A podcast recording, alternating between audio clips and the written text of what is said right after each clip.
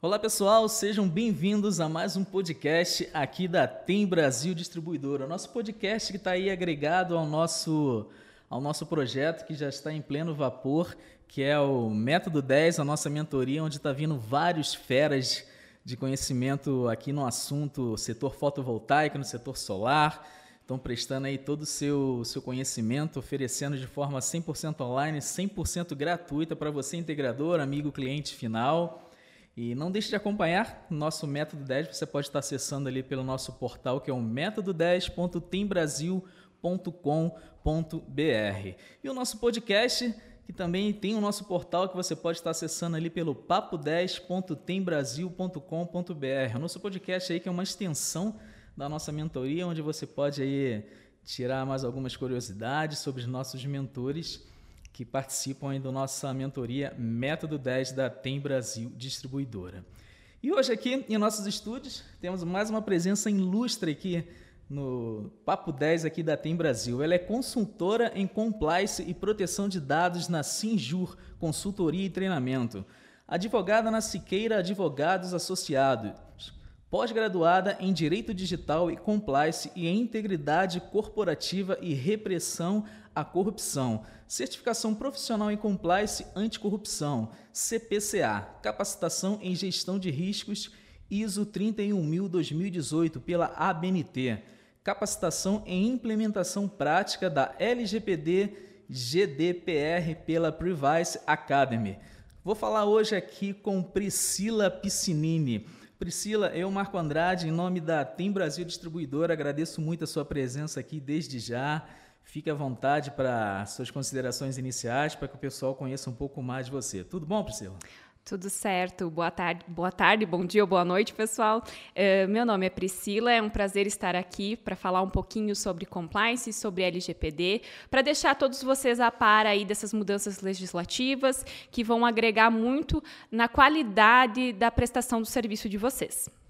É isso aí, como a Priscila acabou de falar, pessoal. Você que tem curiosidade em saber sobre LGPD, compliance, Priscila é uma fera aí no, no assunto que vai esclarecer todas as dúvidas. Eu não vou falar muita coisa, né, Priscila? Que o pessoal vai ter que acompanhar a mentoria, né? Isso, vai ter bastante esclarecimento é totalmente voltado a explicar para compreender como isso se aplica na prática. Hoje a gente tem bastante teoria, mas ninguém compreende de fato qual é a importância, por exemplo, da LGPD no dia a dia empresarial, né? Sim, sim, perfeito.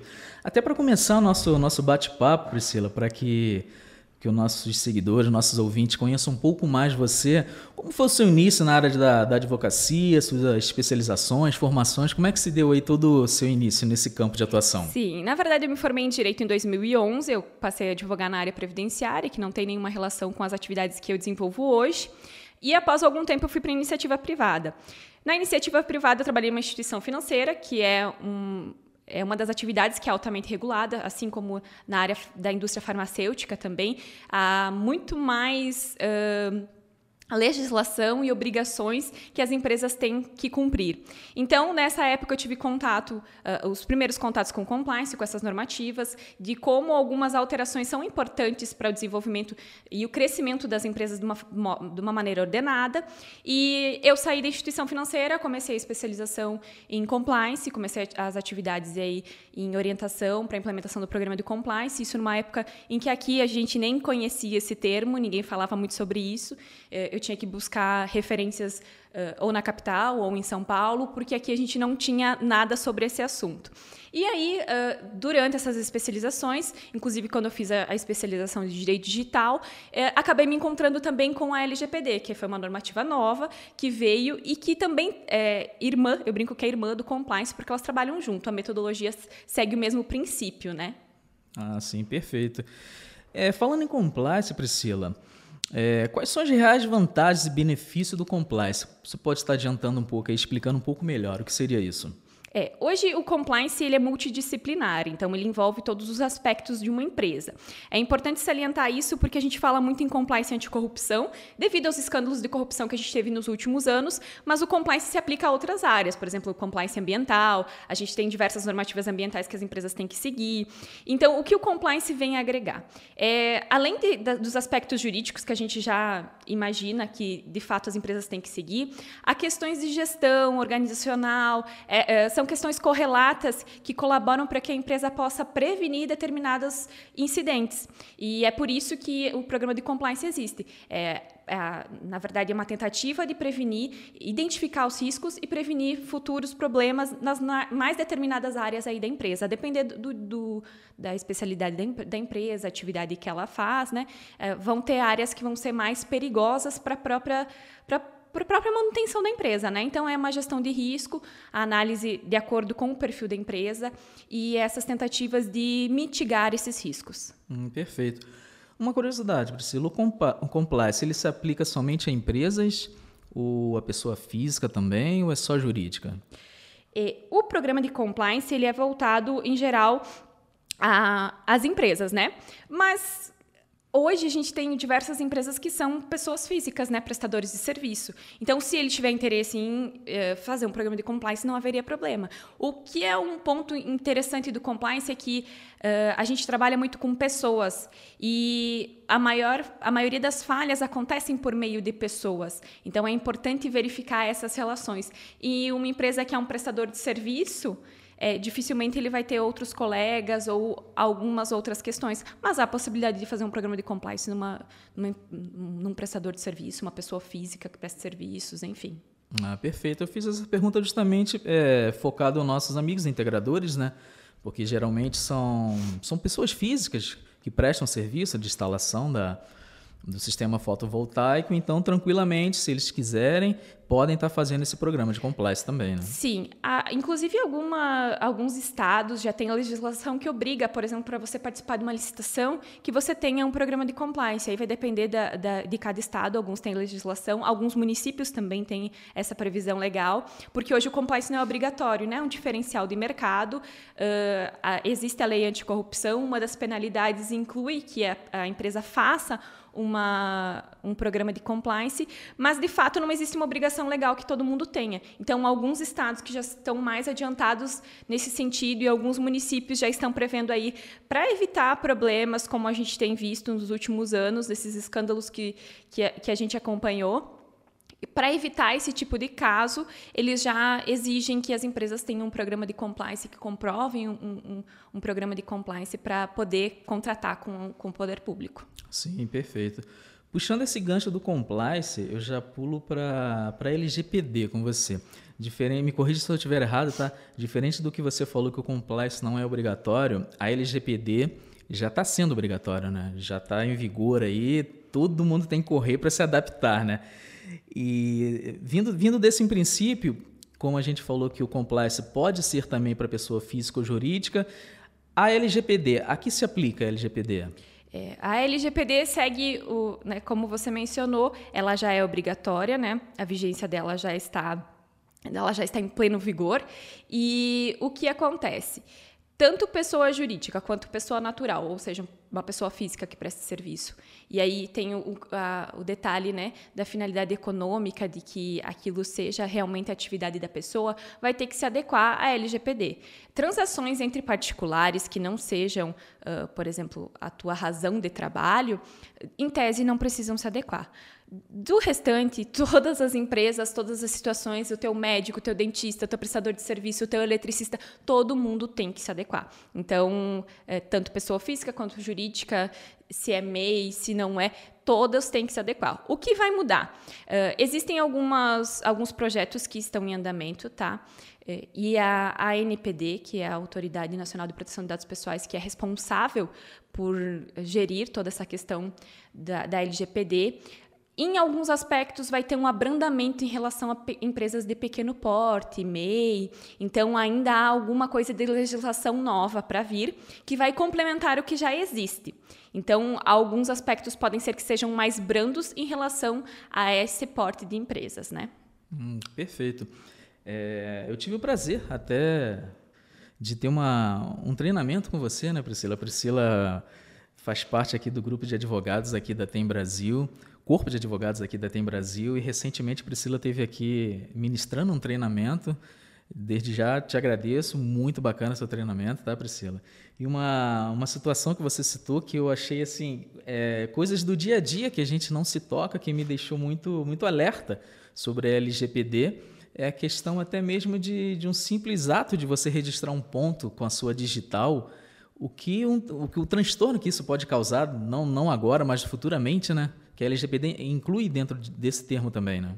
Isso. É, quando a gente fala de LGPD, a gente fala de dados uh, pessoais. E dados pessoais é um conceito amplo, então abrange diversas situações, incluindo a questão da biometria, a identificação facial. Então, hoje, com a tecnologia, uh, a gente ficou muito próximo de conseguir perfeição em alguns aspectos. E, por exemplo, conseguir a leitura da tua digital um aspecto que é próximo à perfeição, né? O que de fato acontece?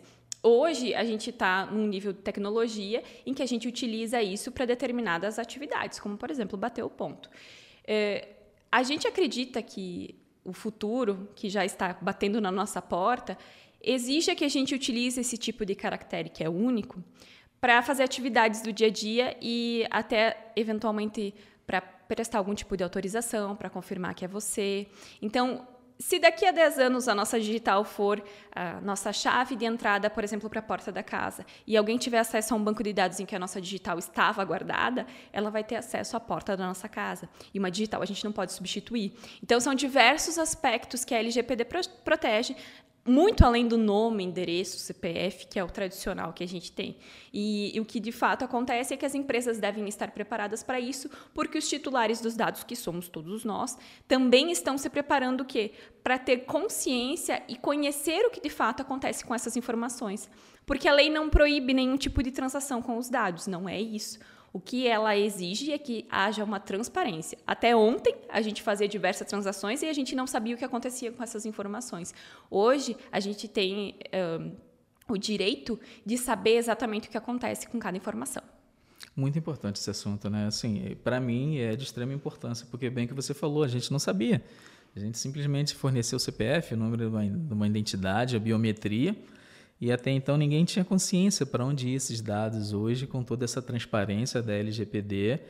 Você pode, pode exigir para saber o que estão fazendo com nossos dados, né? É, exatamente. Uhum. O que muda é que está acontecendo tudo igual como acontecia antes, só que as empresas devem estar preparadas agora e encontrar a base legal para cada tratamento, né, estar preparado para responder todas as, uh, as, solicitações dos titulares, porque o dado, independente de onde ele esteja, ele continua sendo do titular. Então, se eu passo o meu dado para você, ele continua sendo meu. Então, eu tenho o direito de pedir para você o que você está fazendo com os meus dados. Perfeito. Ao seu ver, Priscila, como você acha que as empresas serão impactadas com isso, com essa nova lei? O que muda de fato é que deve haver um controle maior, né? O que antes era um tanto quanto desordenado, hoje a lei exige de que, que haja um controle. É, fazer todo o mapeamento de dados, encontrar quais o tipo de informação que você trata e por que você trata, é, é o, o ponto-chave, o ponto inicial para que você possa descobrir.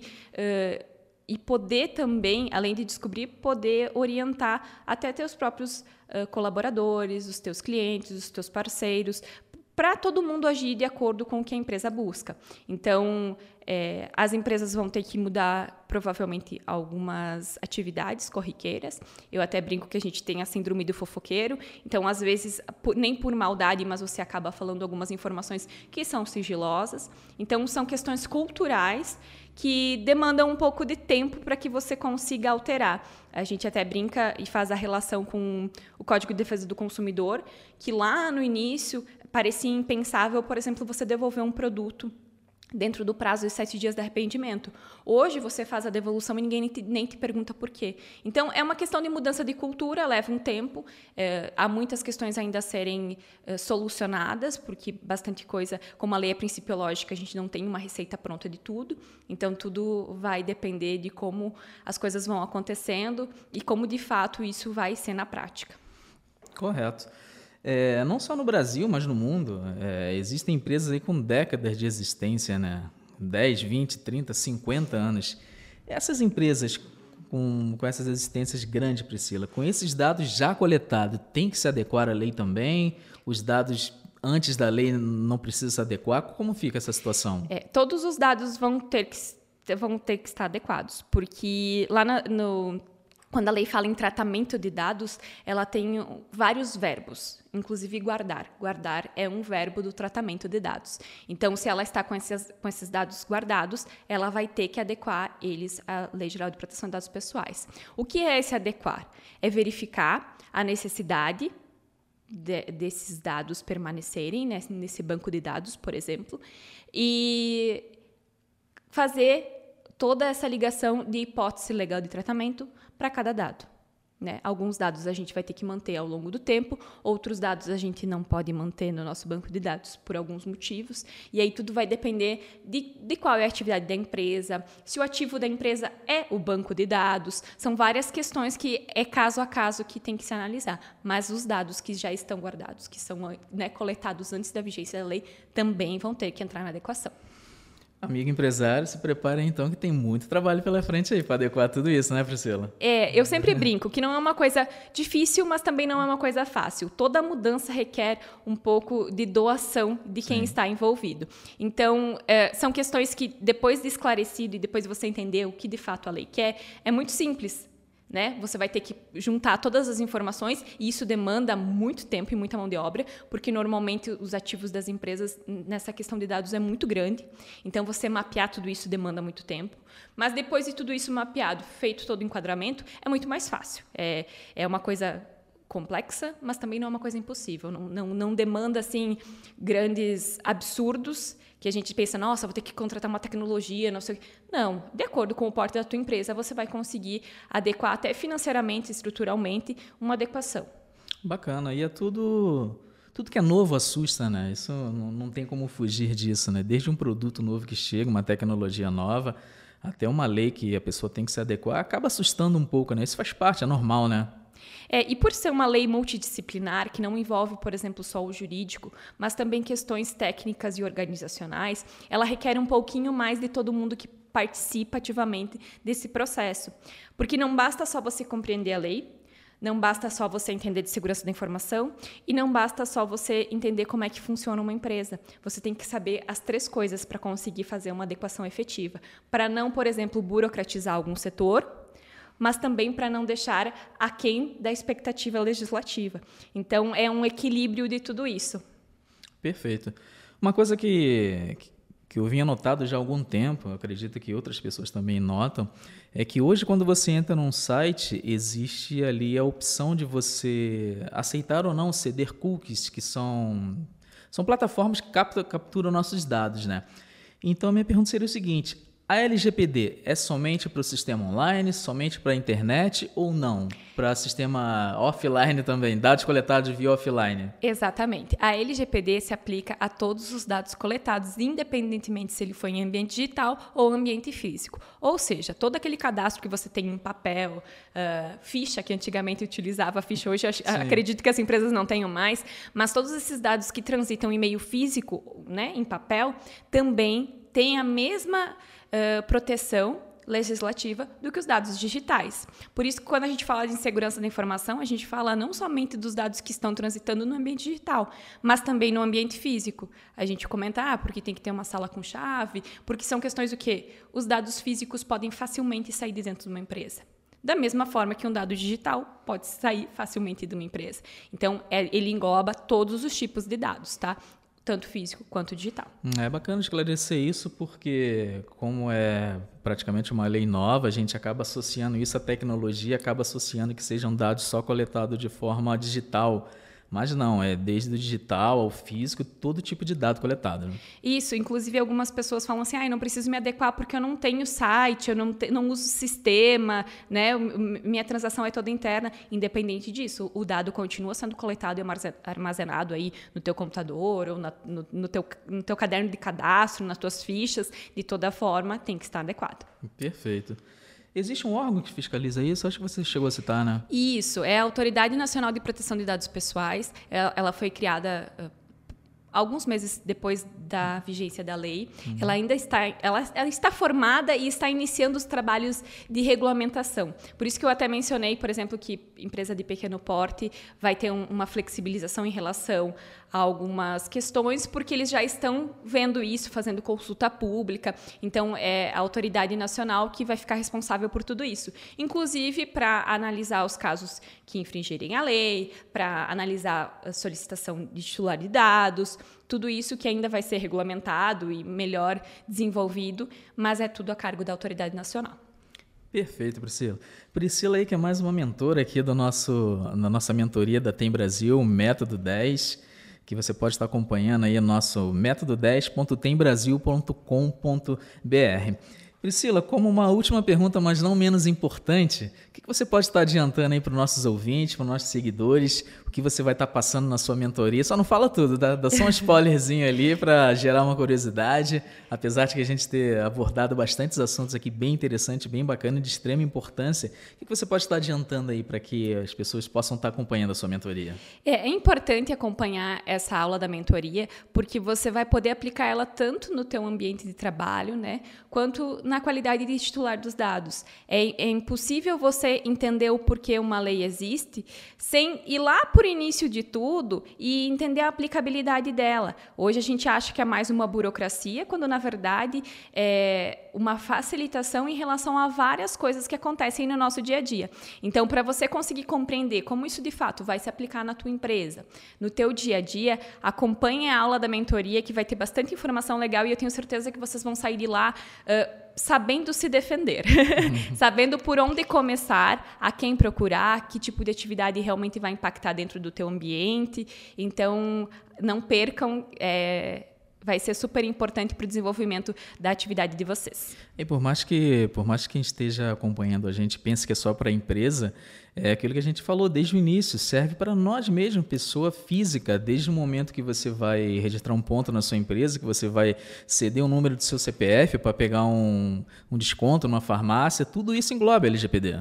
Isso. Além dessa vantagem de conhecer a tua empresa e saber o que de fato você vai ter que fazer com ela para estar adequada, você também tem essa facilidade em poder compreender e poder exigir em relação a outras empresas o que elas fazem com os seus dados. Né? Então, eh, esse poder, esse empoderamento do, do, consumidor, né, do titular dos dados nesse caso, é importante. Isso veio com o Código de Defesa do Consumidor para quem né, é consumidor e agora com a LGPD para quem é o titular do dado, para poder garantir que o teu dado uh, vai ser feito com ele somente o que foi acordado contigo. Perfeito. Consultora em Compliance e Proteção de Dados na Sinjur Consultoria e Treinamento. Advogada na Siqueira Advogados Associado. Pós-graduada em Direito Digital e Compliance e Integridade Corporativa e Repressão à Corrupção. Certificação Profissional em Compliance Anticorrupção. CPCA. Capacitação em Gestão de Riscos ISO 31000-2018 pela ABNT capacitação em implementação prática da LGPD GDPR pela Privacy Academy. Eu conversei aqui com Priscila Piscinini. Priscila, eu, Marco Andrade, em nome da Tem Brasil Distribuidora, agradeço muito a sua presença aqui em nossos estúdios. Um assunto aí de extrema importância, que, querendo ou não, é um assunto que está tá começando, está engatinhando aqui no país. Né? As pessoas precisam conhecer, ter acesso a essa informação e você gentilmente veio aqui ceder todo o seu conhecimento, não só aqui para o nosso podcast, como para a sua mentoria. Agradeço muito pela sua presença. Muito obrigado, Priscila. Eu aqui agradeço o convite, espero todos vocês então na mentoria, não percam, é super importante, vocês vão sair de lá com muito conhecimento e preparados aí para decidir como lidar com isso dentro das suas empresas. Priscila Piscinini, muito obrigado, Priscila. Obrigada.